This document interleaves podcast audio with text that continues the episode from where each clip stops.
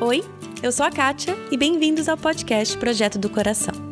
Esse episódio faz parte da nossa série sobre identidade. Você é quem Deus diz que você é. Faremos nosso melhor para que essa série não seja um exercício egocêntrico onde nós tomamos o centro do palco. Acabamos de sair de uma série onde estudamos quem Deus é. E agora vamos olhar para esse mesmo Deus e pedir que Ele nos direcione e nos diga quem somos, à luz da Sua glória e da Sua santidade. Afinal, como diz o apóstolo Paulo, foi por iniciativa de Deus que vocês estão em Cristo Jesus, que se tornou a sabedoria de Deus em nosso favor, nos declarou justos diante de Deus, nos santificou e nos libertou do pecado. Portanto, como dizem as Escrituras, quem quiser orgulhar-se, orgulhe-se somente no Senhor. 1 Coríntios 1, versículos 30 e 31. O episódio de hoje é uma introdução ao assunto e à nova série. Quem é você? O que já aconteceu com você e através de você? Onde você está? Para onde você vai? Quem está indo com você? O que você faz devido a quem você é? Me responda e eu saberei a sua identidade. Se Cristo não está envolvido nas respostas para essas perguntas, como você confessa ser um cristão? Como que nós respondemos essas perguntas? Como você responde essas perguntas? Aqui o autor lhe diz: fé transforma a sua identidade. Se não, não é fé. Eu não sou nenhuma expert no assunto e eu confesso que eu tô um tanto quanto assustada em tentar dar essa introdução. Mas vamos lá. A minha intenção nesse episódio não é ensiná-los, mas sim convocá-los a estudar esse tema junto comigo.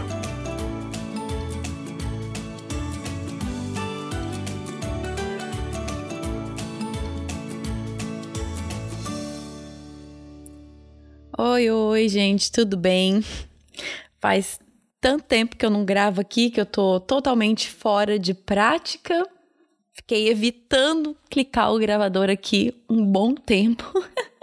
que é aquela coisa, né? Quando você fica muito tempo sem fazer uma coisa, é difícil voltar. Então, já tô aqui, vou começar já falando que tá difícil para eu voltar. Ter a mínima ideia se eu vou conseguir transmitir aquilo que eu quero nesse episódio, mas vamos tentar. A última vez que saiu um episódio foi no comecinho de junho e foi o episódio que eu e o Thiago gravamos sentados na cama do nosso quarto, do nosso apartamento no Brasil. Nosso assim, né? O apartamento que a gente alugou enquanto a gente estava lá. No meio a bagunça, um desastre, a gente estava saindo do apartamento aquele dia, então estava tudo de perna pro ar. Hoje estou gravando no meu quarto, na minha mesinha, com o microfone certinho em cima da minha mesa, meus filhos voltaram para a escola segunda-feira, hoje é terça. Já já eles vão chegar. Fiquei enrolando, enrolando até o finalzinho. Agora eu preciso gravar sim ou sim, senão daqui a pouco eles chegam da escola. E minha casa tá organizada, assim, dentro do normal, né, gente? Não moro em nenhum museu, não tem nenhuma perfeição aqui, mas tá tudo relativamente no seu lugar, não tem mala, não tem caixa, tá tudo certo. Então, pensaria que a pessoa teria uma organização mental para poder explicar direito que ela vai, né, querer explicar nesse episódio. Mas uma coisa que eu estou aprendendo é a ter mais paciência comigo mesma nesse processo de volta para cá. Estamos todos bem, tá tudo bem. Eu só tenho percebido que a minha exaustão não tanto física, mais emocional, eu diria, nesse ponto, mas acaba afetando o físico, tá agora batendo forte. Eu acho que eu fui numa adrenalina só, nesses aí oito, nove meses, se for contar o tempo de preparo antes de ir pro Brasil. Parece que, claro que não é. Eu sei que não tem como a adrenalina sustentar nove meses, mas a gente foi, eu fui levando, levando, levando, levando, vai, vai, vai, vai, vai. E aí chegamos aqui, continuei nessa, nesse pique de desfazer tudo, guardar tudo, organizar tudo. E aí parece que Deus já. Pifei pifei, não tem como eu explicar melhor. Por que, que eu tô falando tudo isso? Não sei. Parte é por a minha tentativa de sempre ser vulnerável aqui com vocês. E eu acho que outra parte é porque eu quero dar uma razão pela qual talvez esse episódio seja confuso. Eu espero que não seja. Eu vou tentar o meu melhor. Faz tempo que eu tô aqui escrevendo, organizando episódio Mas vamos combinar que a temática é difícil, né? Então vamos entrar aqui. Esse é o nosso episódio de introdução dessa nova série de identidade. O nome da série é Você é quem Deus diz que você é.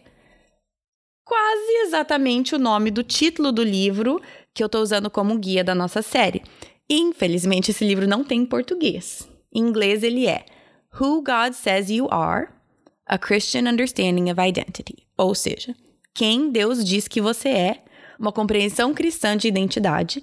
O autor é Klein Snodgrass. Vou colocar tudo isso aqui no, no post para vocês.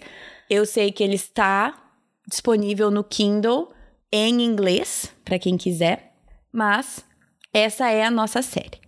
Você é quem Deus diz que você é, né? Baseado no título, quem Deus diz que você é aqui desse livro. Gente, o que, que eu vou tentar fazer aqui nesse episódio?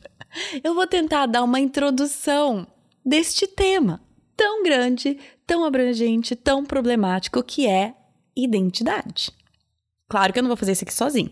Vocês mais vão ouvir vão ser citações, não só desse livro, mas de outros. Mas essa é uma tarefa bem grande para mim e eu gostaria de fazer de uma forma clara e engajadora. Espero conseguir fazer isso. Se eu não conseguir, eu vou culpar toda essa minha exaustão mental que eu mencionei, entendeu? Então vamos lá, que eu tô enrolando já. Vamos entrar aqui na introdução desta série. Este livro do Klein Snodgrass, essencialmente ele tem dois capítulos de introdução. Ele tem um capítulo que chama Quem Deus diz que você é e quem você deveria ser, e o outro que é a fé transforma a identidade. Então eu vou destacar algumas coisas que me chamaram atenção, tanto nesse livro como de alguns outros. Então vamos lá.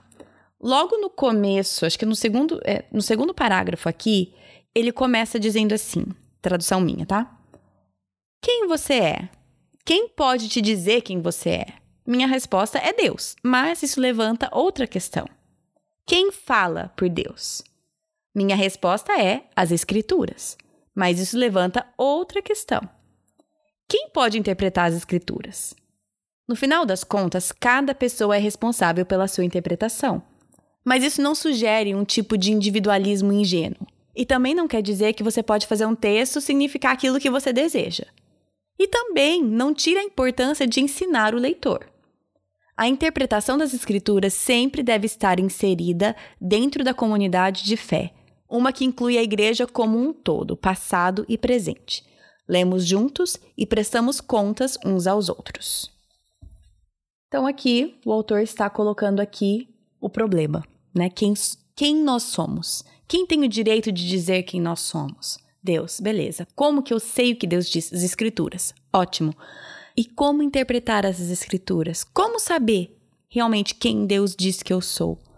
E aí que é interpretação. Cada um de nós somos responsáveis pela interpretação das escrituras, mas existe uma maneira correta de fazer essa interpretação, que é inserida numa comunidade local de fé, prestando conta ao corpo de Cristo, tanto passado quanto presente, buscando ensino em relação a essa interpretação e prestando conta uns aos outros. Muitos dos nossos problemas como seguidores de Cristo vem quando a nossa interpretação das Escrituras está fora desses parâmetros.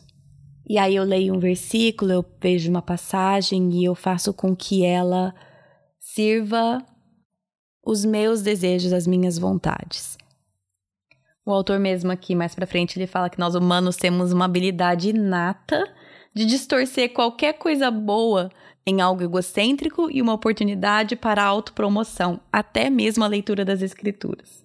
E que se nós queremos realmente entender quem diz que nós somos, isso não vai ser um resultado de uma leitura ingênua e egocêntrica. Isso nós sabemos, né? Nós temos muita facilidade em pegar qualquer coisa boa e distorcer.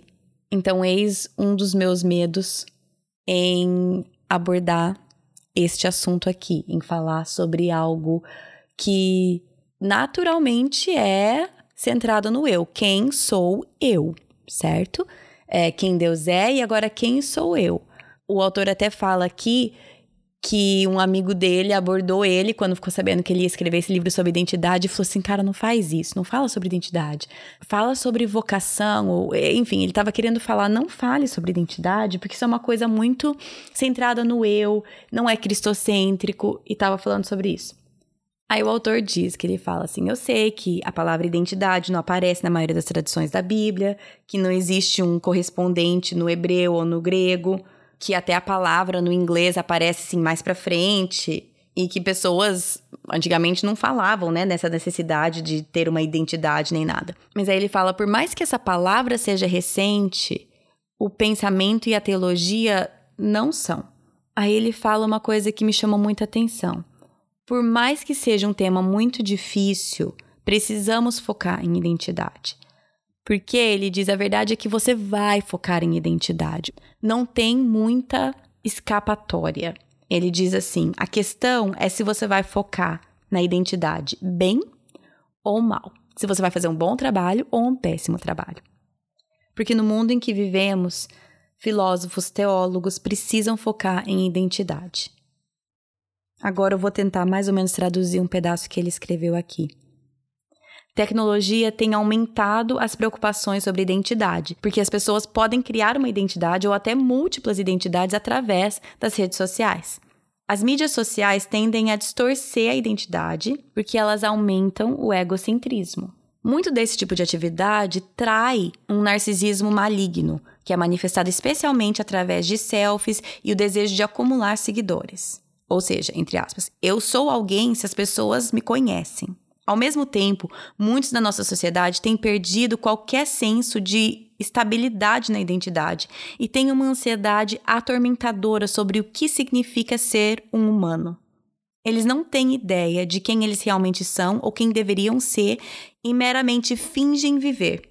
Eles dão pouca atenção explícita para a sua identidade, e a sua identidade é como um camaleão se modificando rapidamente quando as pessoas ao seu redor modificam ou o assunto muda. Tais pessoas virtualmente não têm uma identidade porque elas permitem que outras pessoas, especialmente a mídia, os definam. Elas fazem um esforço considerável para evitar lidar com a sua própria identidade. Elas se ocupam demais com estímulo de qualquer tipo, jogos celulares, mensagens, internet, TV, ao invés de realmente pensar e lidar com o seu próprio ser. Essa doeu. É, para quem me conhece sabe que meus livros são inteiros rabiscados. Eu escrevo na lateral, eu circulo, eu, eu faço careta, faço desenho. E ao lado dessa citação eu fiz uma carinha de tipo, ai ai. Porque por mais que eu não tenha rede social, vocês sabem disso. Ai, como eu me distraio. ai, como eu me distraio. Pra evitar lidar com muitos dos meus próprios pensamentos. Já falei para vocês para tomarem cuidado, porque eu faço isso, me distraio com muita coisa boa também. Muitos podcasts bons, mensagens boas, música boa. Muitas vezes eu recorro a eles porque eu não quero lidar com os meus próprios pensamentos. Então, como eu falei na introdução, a minha ideia aqui com essa série não é ensinar vocês sobre alguma coisa que eu já aprendi, já sei, mas muito pelo contrário, convocá-los a estudar junto comigo. Então vamos tomar esse tempo, vamos refletir, vamos pedir para Deus nos ensinar quem nós somos, partindo do ponto de vista da glória de Deus e da santidade de Deus. Um outro trecho aqui, o autor ele fala assim: um foco na identidade não é sobre uma autorrealização egocêntrica é sobre saber quem nós somos em relação a Deus e em relação às outras pessoas. Autoconhecimento é e deve ser um ato de discipulado. Isso ele fala logo depois de umas perguntas que me chamaram a atenção. Ele fala assim: Quem é você? O que já aconteceu com você e através de você? Onde você está? Para onde você vai? Quem está indo com você? O que você faz devido a quem você é? Me responda e eu saberei a sua identidade. O grau em que Cristo está envolvido nessas respostas corresponde ao grau em qual você realmente é um cristão. Aí ele já fala assim: que ele lê a mente de quem está lendo, nem fique irritado com a palavra grau em relação a ser um cristão, porque assim como identidade é um processo e não só um mero evento. Assim como, né, aqui sou eu falando, santificação é um processo. Se Cristo não está envolvido nas respostas para essas perguntas, como você confessa ser um cristão? E eu fiquei pensando, como que eu teria respondido essas perguntas? Como você responde essas perguntas? Quem você é? O que tem acontecido com você e através de você? Onde você está? Para onde você vai? Quem vai com você? Como que nós respondemos essas perguntas? Como você responde essas perguntas? Aqui o autor lhe diz: fé transforma a sua identidade. Se não, não é fé. Então, nós vamos nos propor a estudar sobre identidade, partindo do ponto de quem Deus é para depois chegar no ponto quem Deus diz que você é. Por isso que nós fizemos a série Atributos de Deus antes dessa série de identidade. Essa série de identidade a gente estava querendo fazer logo depois do caminho discipulado. Porém, o Atributos de Deus tomou precedência porque não podemos olhar para quem nós somos ou falar e contemplar quem nós somos sem antes tomar o tempo para olhar e saber quem Deus é. Tem aquela citação bem famosa do João Calvino que fala: sem um conhecimento de si mesmo não há conhecimento de Deus, mas para conhecer a si mesmo e o mundo em geral deve primeiro existir um conhecimento de Deus. Deus é conhecido melhor e anteriormente a qualquer coisa ou pessoa. Então vamos tentar, vamos tentar estudar sobre quem Deus diz que nós somos, quem Deus diz que você é, quem Deus diz que eu sou à luz de quem Deus é, tendo como ponto de partida quem Deus é. Creio que vai ser difícil, creio que eu vou errar bastante, é, e creio que também nós vamos aprender bastante. Esse é o meu desejo. Para mim, para você, essa é a minha oração. Uma das pessoas que eu convidei para falar aqui na série com a gente, é claro que foi a Ana Ruth. E porque eu adoro falar com a Ana Ruth. Qualquer desculpa que eu tiver para conversar com a Ana Ruth, eu vou conversar com a Ana Ruth. E ela foi muito querida, conversou comigo, aceitou o convite e ela me mandou um artigo. É, e ela foi muito querida. Ela falou assim: ah, vou mandar para você porque eu sinto liberdade em mandar para você. E ela foi muito querida e eu sou muito grata pelos materiais que ela me manda. E ela me mandou esse artigo e eu comecei a ler. Já o título já me chamou mega atenção, que é Pare de buscar a sua identidade em Cristo. Me chamou a atenção. É, é de um autor que chama Caleb Morel, Caleb Morel. Enfim, claro que né, o, o título chama atenção, não é necessariamente isso que ele quer dizer, mas ele vai falar sobre esse perigo dessa frase identidade em Cristo, que é ele fala assim, né, traduzindo da minha cabeça aqui, que é tão ubíquo essa frase, identidade em Cristo, que aparenta ser um antídoto conveniente para toda dificuldade cristã. Você luta com pecado sexual? Identidade em Cristo é a solução. Você está buscando sua satisfação em um casamento? Certamente alguém irá te dizer: encontre sua identidade em Cristo. Você foca demais em agradar os outros? Sua identidade em Cristo é a solução. Me fez rir um pouco, né? Porque é verdade. Eu vi como que nós realmente jogamos para lá e para cá esse termo assim, essa fala, esse jargão com até bastante irresponsabilidade. Então, vamos pensar e meditar. Realmente o que, que, isso quer dizer? Encontrar a sua identidade em Cristo. Esse autor ele tem todo um, um, problema até com essa frase. Ele não gosta ele vai explicar isso e eu entendo. Eu pessoalmente eu não vejo problema usando a palavra identidade mas eu entendo o que o autor quer dizer com esse artigo. Ele fala uma coisa que o autor fala é que nós precisamos sim ao invés de falar sobre identidade em Cristo é resgatar a doutrina da união com Cristo Pensando que eu já sabia o que era isso, eu fui dar uma pesquisada em alguns livros, em alguns artigos sobre a doutrina da união com Cristo, por mais que eu sei, assim, eu entendo o que ele quer dizer com isso, eu entendo a doutrina no geral, é um poço fundo, tá, gente? Então não vou nem fingir que eu vou aqui explicar para vocês a doutrina da união com Cristo, mas nesse artigo ele cita o Kevin DeYoung, e ele fala que ele, ele dá um resumo bom da união com Cristo, e ele resume com solidariedade, transformação e comunhão. Solidariedade, no sentido que agora estamos em Cristo, não estamos mais em Adão. Transformação, no sentido que somos santificados pelo Espírito Santo, e comunhão, que nós agora habitamos e permanecemos em Cristo. Tem um videozinho do YouTube que eu achei é, sobre união com Cristo, chama Three Minute Theology, Teologia de Três Minutinhos. Não é assim a melhor forma da gente estudar, mas eu achei que ele explicou tão bem, de forma reduzida, esse estar unido em Cristo. Eu também fui consultar o. Agora não sei como é que é o nome em português. Somos todos teólogos dos, dos Pro. Eu acho que é isso em português. Aí ele vai falar aqui sobre, não vou, né, fingir que eu entendo as coisas, mas sobre duas preposições gregas, e eis, também não sei pronunciar direito, mas ele vai falar, e no inglês faz mais sentido, mas a diferença de estar em, como no sentido que você já está dentro, e a diferença da outra preposição, que não quer dizer necessariamente dentro, que é, mas que quer dizer entrar. Então ele fala assim: se estamos fora de um prédio, para entrar, precisamos primeiro passar pela porta. Uma vez que passamos da linha de estar fora para estar dentro, estamos dentro. Aí ele fala que esse processo de entrar é essa preposição eis no grego, e uma vez que estamos dentro é a preposição em. E que essa distinção é importante porque o Novo Testamento fala que nós não somente precisamos acreditar em Cristo no sentido de entrar, de atravessar aquele limite que agora, né, antes estávamos fora e agora estamos dentro, mas também de entender que nós que temos uma fé genuína estamos em Cristo, dentro, permanecendo ali, que nós estamos ali refugiados na perfeição de Cristo. Nós compartilhamos da união de Deus Filho, né, Jesus, com o Pai, porque estamos em Cristo.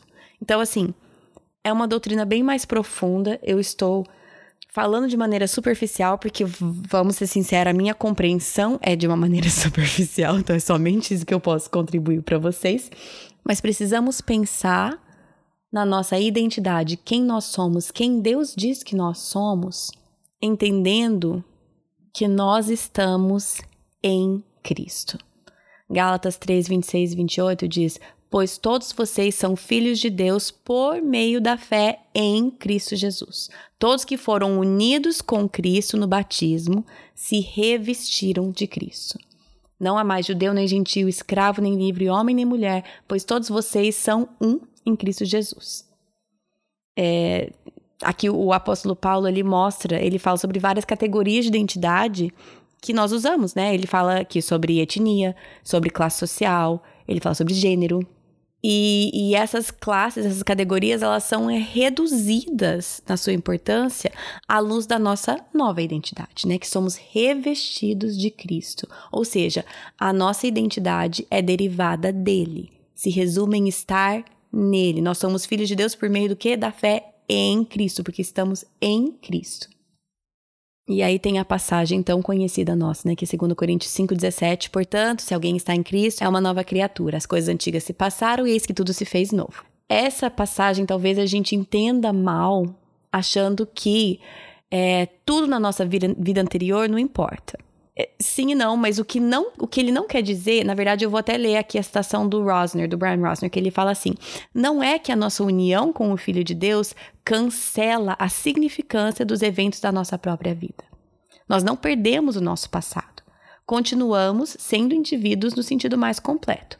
Os altos da vida, Aí ele menciona os altos, assim como as dificuldades que enfrentamos, nossas histórias familiares e assim por diante continuam significantes na nossa história, mas não são elas que nos definem.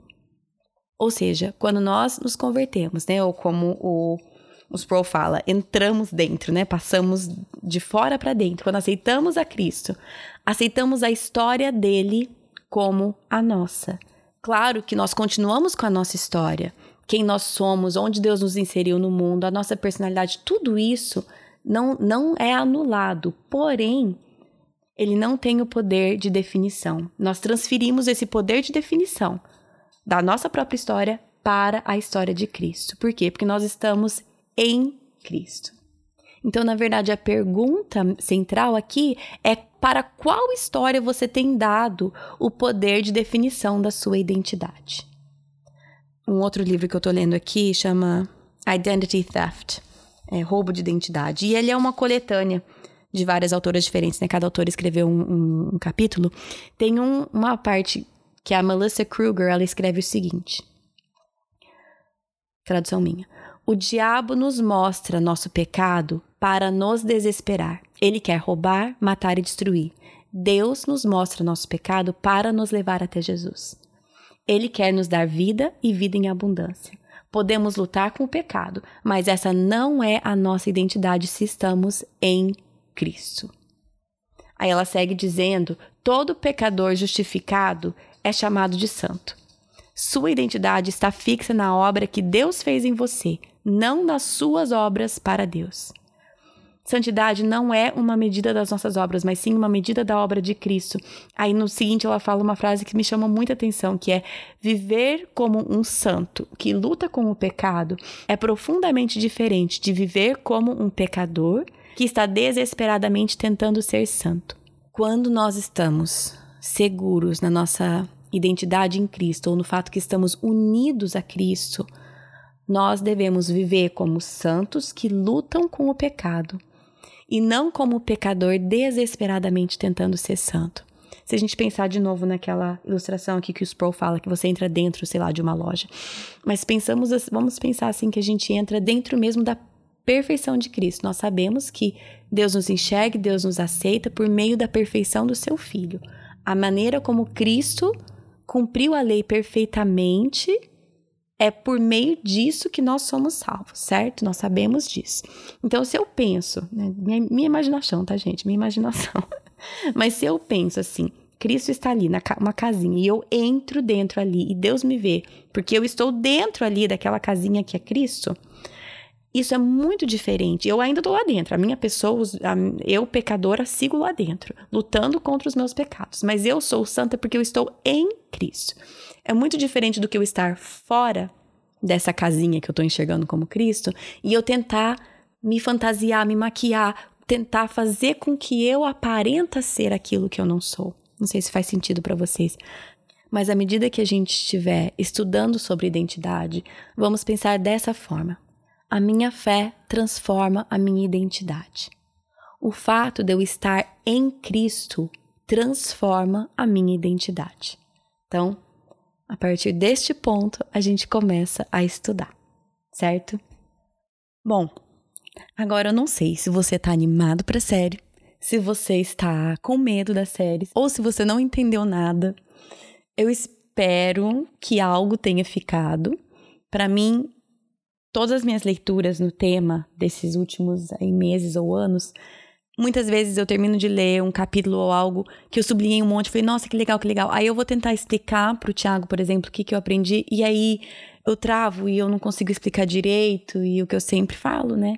Se você não consegue explicar direito, você não aprendeu direito. Então, eu ainda não aprendi direito. Então, se você tá nessa com esse episódio, junte-se a mim, que eu sinto, nossa, nossa, que legal. Nossa, é verdade. E aí eu aprendo, aprendo. Aí na hora que eu vou tentar explicar ou conversar sobre, eu fico assim. Ah, então, assim, eu ainda tô tentando aqui compreender, pedindo a sabedoria de Deus. Se você tá meio assim depois desse episódio, eu também tô.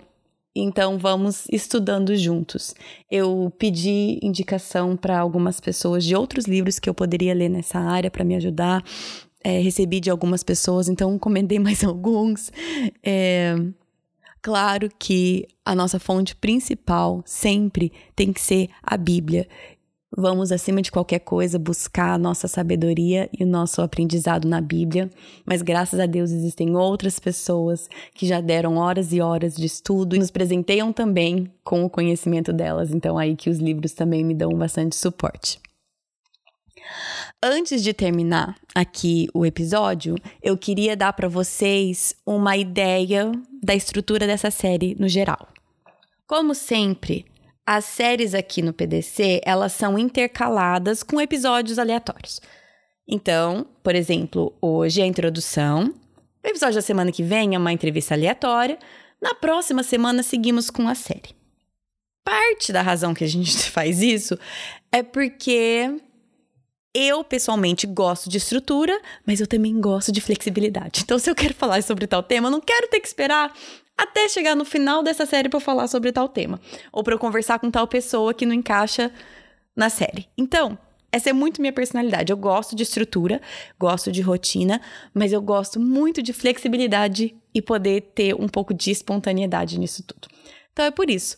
Então hoje é a introdução e daqui a duas semanas voltamos seguindo a série. E nós vamos seguindo este livro, a estrutura que esse livro traz. Eu li vários livros com essa temática de identidade, algumas com outras coisas também, mas eu resolvi basear essa nossa série neste livro, por mais que eu vou trazendo outras coisas, porque eu achei ele extremamente didático. Ele separa em nove fatores. Então, nós vamos nessa série abordar esses nove fatores.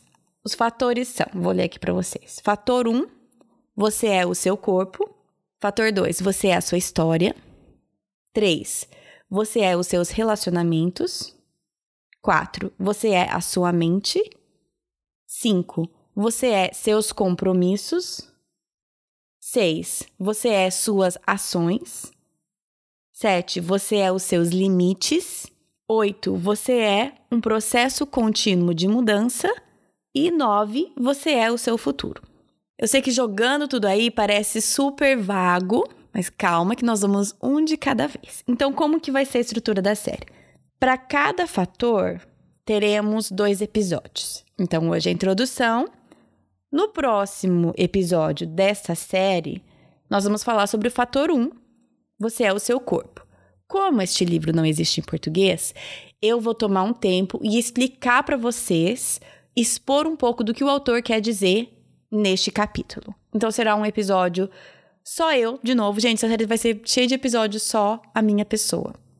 Eu, pessoalmente, não sou muito fã desses episódios. Eu gosto de conversar com as pessoas. Mas vai ter que ser assim, vai ter que ser assim. Então, esse primeiro episódio de cada fator vai ser eu falando sobre aquilo, expondo um pouco o que o autor fala.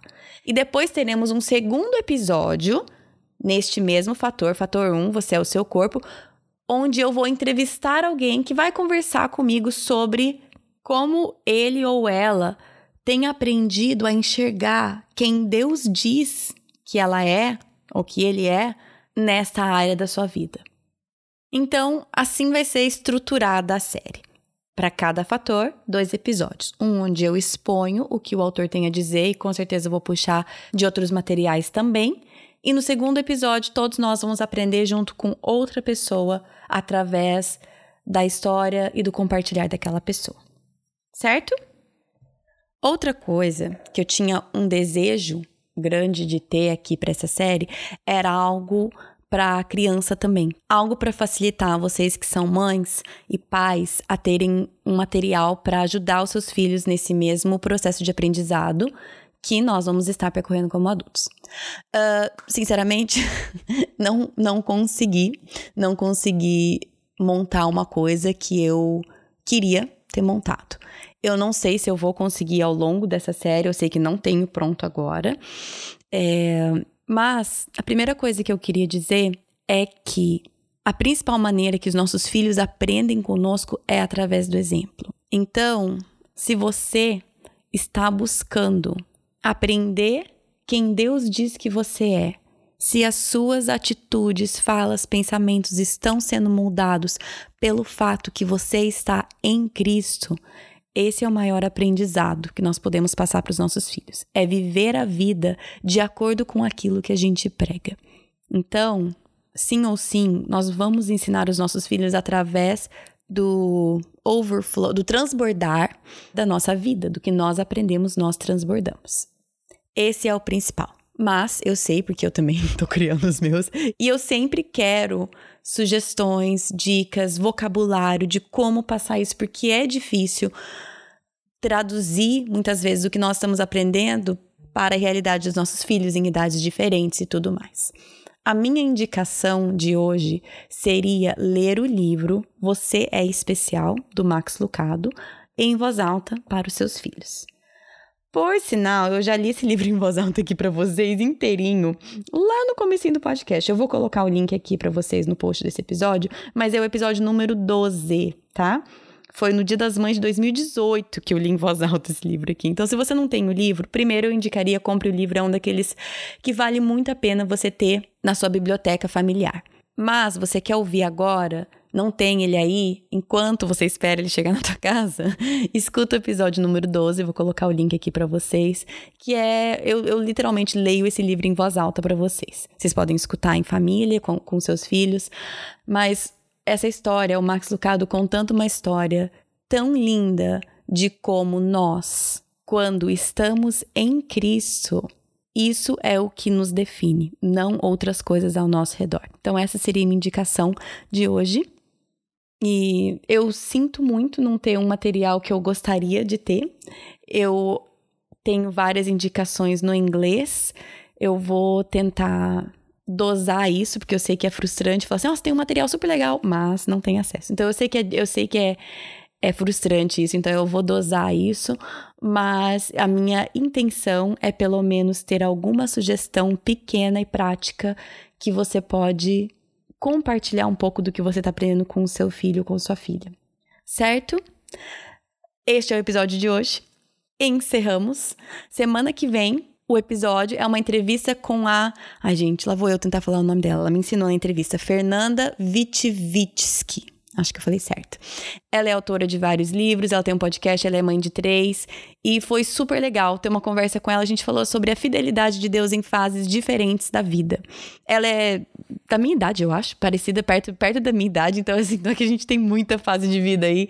Mas a gente pode conversar aí sobre como podemos olhar para trás e observar a fidelidade de Deus e tudo que Deus tem feito e nos ensinado através de momentos e fases diferentes na nossa vida. Então, foi uma conversa super gostosa. Tô animada para compartilhar isso com vocês semana que vem, tá bom? Se você quiser é, acompanhar o podcast nas redes sociais, é PDC Podcast no Instagram, no Facebook é Projeto do Coração. Lá, essencialmente, a única coisa, a única coisa que vocês vão ver mesmo é, é atualização de novos episódios. Mas a Mari, queridíssima, sempre tá lá. Se vocês têm dúvida, perguntam onde que tá tal material, onde que tá tal é, episódio. A Mari, ela é excelente em ajudar, então pode mandar mensagem lá que, que ela é fantástica no que ela faz ali nas redes sociais. Uma coisa que eu queria adicionar aqui no episódio, agora no final, é se você está nas redes sociais, você deve ter visto que a Ellen, que ajuda aqui tremendamente no podcast, a casa dela pegou fogo. Graças a Deus, ninguém foi ferido, ninguém estava em casa, só que o quarto do filho dela foi absolutamente destruído. E muitas outras perdas, assim, a casa tá, graças a Deus, intacta, a não ser aquele quarto. Vocês podem olhar e a Ellen colocou lá tudo certinho, mas para vocês que gostariam de ajudá-la, no PDC, no Instagram também, a Mari salvou lá algumas maneiras que podemos ajudar essa família. Eles são missionários no PV Sul. Tem o Pix da Ellen, você sabe que a Ellen vende livros, então se você tava com algum daqueles livros, ah, um dia eu vou comprar esse da Ellen, agora seria um excelente momento. E tem outra coisa que estava aqui já preparada para ser lançada, mas a gente não tava com cabeça para lançar. Mas a Ellen, ela montou um livro um tempo atrás com vários dos textos dela. E então esse livro agora está disponível para compra e todo o dinheiro será revertido para a família deles para ajuda em todos os gastos que eles vão ter devido a esse incêndio. Não era o lançamento que a Ellen tinha planejado, que ela gostaria de fazer, mas resolvemos adiantar isso, eu e a Mari resolvemos adiantar isso e colocar lá. Então, se você quiser ter uma coletânea de textos da Ellen, que a Ellen escreve muito bem, ela tem um olhar bem interessante sobre tudo que acontece na vida dela. Eu tenho certeza que tudo que está acontecendo agora em relação a esse incêndio também vão gerar novos, novas novas contemplações e, e textos. Mas se você quiser uma coletânea de textos dela e também ajudar a família dela financeiramente nesse momento em que eles ainda estão avaliando todos os gastos que terão, essa é uma excelente oportunidade, tá bom? Então, de antemão, a gente agradece todo o amor e carinho que vocês têm por ela e pela família dela. E se vocês têm esse desejo e essa oportunidade, possibilidade, pedimos carinhosamente que vocês ajudem de uma forma palpável também. Claro que a maior ajuda é oração por eles, pela família, por direcionamento nas decisões que eles vão ter que tomar, tá bom? Acho que é isso. Bom final de semana para vocês e até semana que vem. Em Miqueias 5:5, lemos o versículo: Ele será a sua paz. Em Efésios 2,14, vemos o versículo: Porque Ele é a nossa paz. Jesus já veio, ele já nos uniu ao Pai, então essa paz já é nossa. A nossa paz não depende de circunstâncias, porque Cristo é a nossa paz. Como seguidora de Jesus, a sua paz não depende do bem-estar dos seus filhos, não depende da sua conta bancária, não depende do seu estado de saúde ou do seu estado civil. Ele será a sua paz. Ele é a sua paz. Senhor Jesus, nos ajude a viver essa paz todos os dias.